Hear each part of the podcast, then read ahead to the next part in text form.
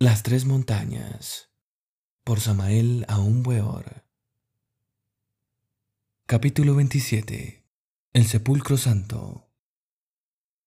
Virgilio le describe tomando su caduceo martillo para evocar de nuevo a la vida a las infelices almas precipitadas en el orco Olympus. Tum virgan capit, ac animas ille evocat orco con el sano propósito de hacerlas ingresar en la milicia celeste.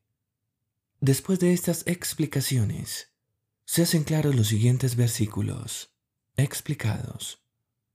Y abriéndose los sepulcros, muchos cuerpos de santos que habían dormido en el orco Olympus se levantaron, y salidos de los sepulcros, después de su resurrección esotérica, vinieron a la santa ciudad, la Jerusalén de arriba, y aparecieron a muchos. Incuestionablemente muchos santos han querido autorrealizarse íntimamente, sin el sacramento de la iglesia del amor, Sahaga Maituna. Esas desdichadas almas caen siempre en el orco o limbo de la ignorancia, las tinieblas y el dolor. Solo muriendo en sí mismo, con muerte de cruz, símbolo este completamente sexual. Es posible entonces la resurrección. Si el germen no muere, la planta no nace. La senda de la vida está formada con las huellas de los cascos del caballo de la muerte.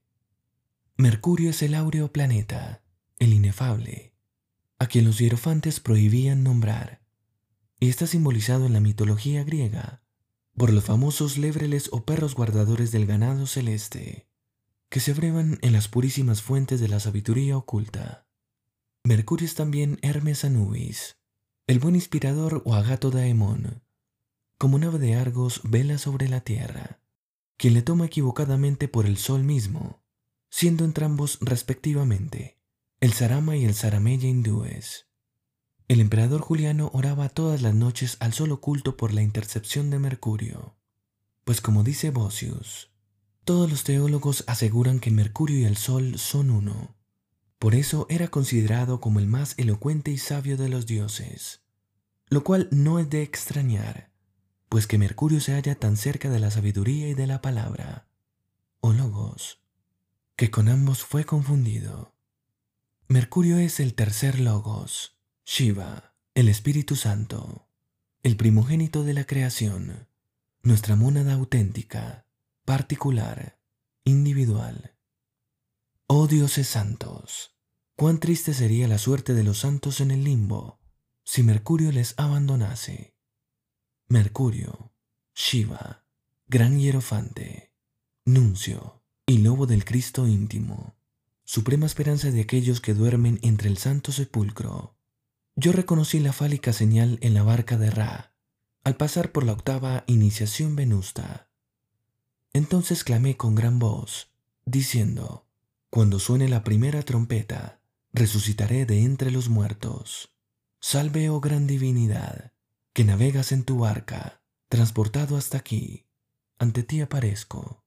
Déjame subir al puente de mando y dirigir la maniobra de la barca, como hacen tus servidores, los arcontes de los planetas. Litelante se apesadumbró un poco al contemplar mi santo sepulcro. No temáis, le dijo Mahatma. El cuerpo físico de él todavía no morirá estas palabras le tranquilizaron íntegramente.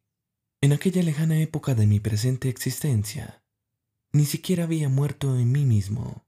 Continuaba con el ego bien vivo.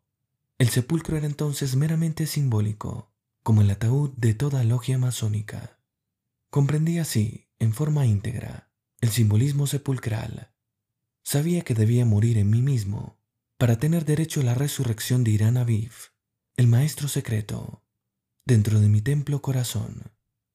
Concluyó aquella iniciación con instrucciones precisas relacionadas con la misión que actualmente estoy cumpliendo en el mundo.